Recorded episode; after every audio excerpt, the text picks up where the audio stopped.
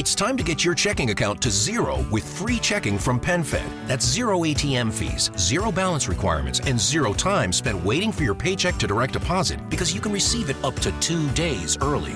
Open your account with just $25 and see how big zero can be. Apply online today at PenFed.org slash free checking. Early direct deposit eligibility may vary between pay periods and timing of payer's funding. To receive any advertised product, you must become a member of PenFed, insured by NCUA.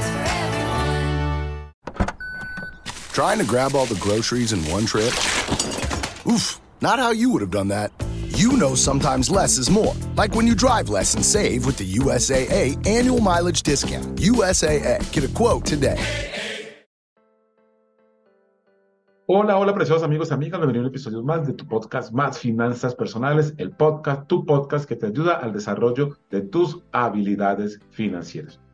En el episodio del día de hoy vamos a hablar de siete claves para la disciplina financiera. Óigase bien, siete claves para la disciplina financiera. Muchas veces habrás escuchado, apreciados amigos y amigas, a muchas personas expresar lamentación con motivo de no haber recibido educación financiera suficiente a lo largo de su vida. Quizás hasta tú hayas sido alguna de ellas. En particular, se habla de la falla en los sistemas educativos en las familias y en la sociedad al no formar en todos los aspectos relacionados con el dinero.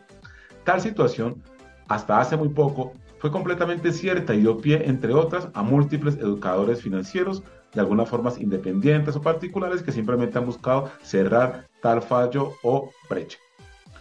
Uno de aquellos medios o canales justamente que han surgido con el fin de cerrar las brechas existentes en la educación financiera ha sido este canal de más finanzas personales. Este proyecto creado con la intención de aportar al conocimiento financiero en Latinoamérica y ayudar al desarrollo financiero de personas y de familias.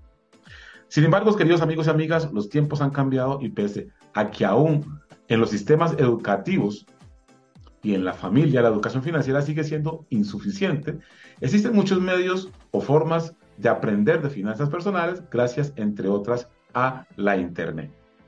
La educación financiera ya no puede ser una excusa, pues existe una gran diversidad de información por medio de la cual aprender de finanzas personales.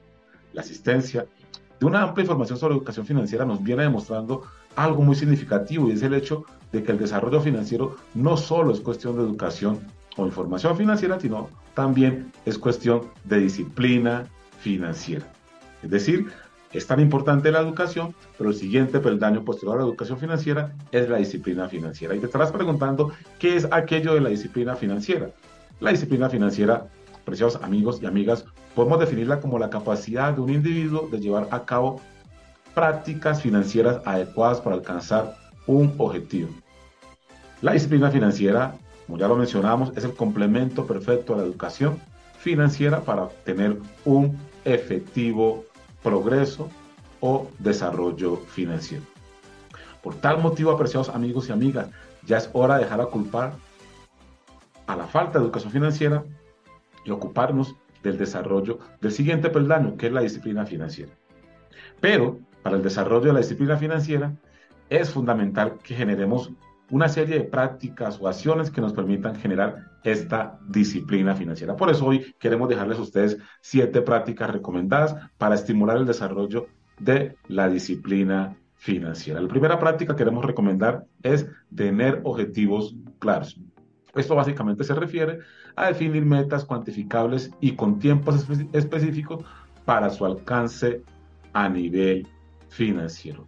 La práctica número dos que recomendamos para el desarrollo de la disciplina financiera, queridos amigos y amigas, es tener razones poderosas. ¿Qué significa tener razones poderosas? Es identificar o determinar motivos fuertes por los cuales deseas alcanzar tus objetivos financieros. Así que sin estos motivos o razones sólidas, tus propósitos financieros van a ser de alguna forma frágiles eh, y quizás eh, fácilmente puedas declinar de, de ellos.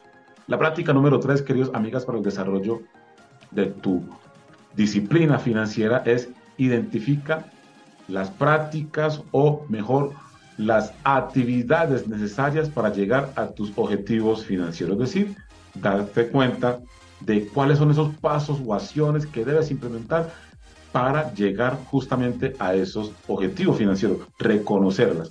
Y una vez las reconozcas, vamos y ejecutamos la práctica número cuatro, que es poner o hacer de esas actividades necesarias un hábito. Dicho en otras palabras, queridos amigos y amigas, desarrolla con suma constancia o periodicidad las actividades necesarias para el alcance de tus objetivos financieros, tanto que se vuelvan algo natural o algo innato. Constantemente hay que estar desarrollando tales actividades. La práctica número 5, queridos amigos y amigas, para el desarrollo de la disciplina financiera es evalúa y ajusta constantemente tu proceso y tu progreso. Es decir, revisa el alcance de tus objetivos de forma periódica y considera ajustes a las actividades que has venido implementando o que estés desarrollando, si así lo consideras pertinente. La práctica número 6, queridos amigos y amigas, mantén acción masiva hacia tus objetivos.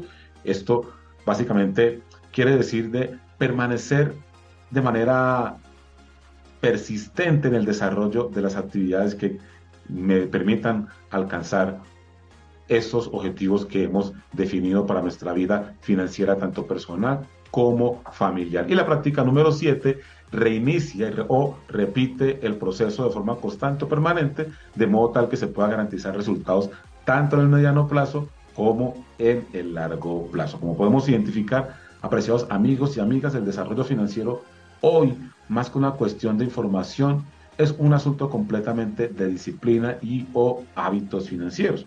¿Sí? Ya el peldaño seguramente de la educación financiera hoy en día es muy fácil superarlo a través de la gran cantidad de información que existe a nivel financiero, de la cual podemos disponer por diferentes medios. Pero una vez superado ese peldaño de la educación u obtención de información valiosa, el siguiente peldaño es el desarrollo de la disciplina financiera y es a ello que te queremos invitar el día de hoy, a ese conocimiento de educación financiera, ponerlo en práctica, apreciados amigos, amigas, porque a través de este segundo peldaño es como realmente eh, estaremos logrando o aproximándonos mucho más al alcance de nuestros objetivos financieros o mejor al desarrollo de nuestras finanzas.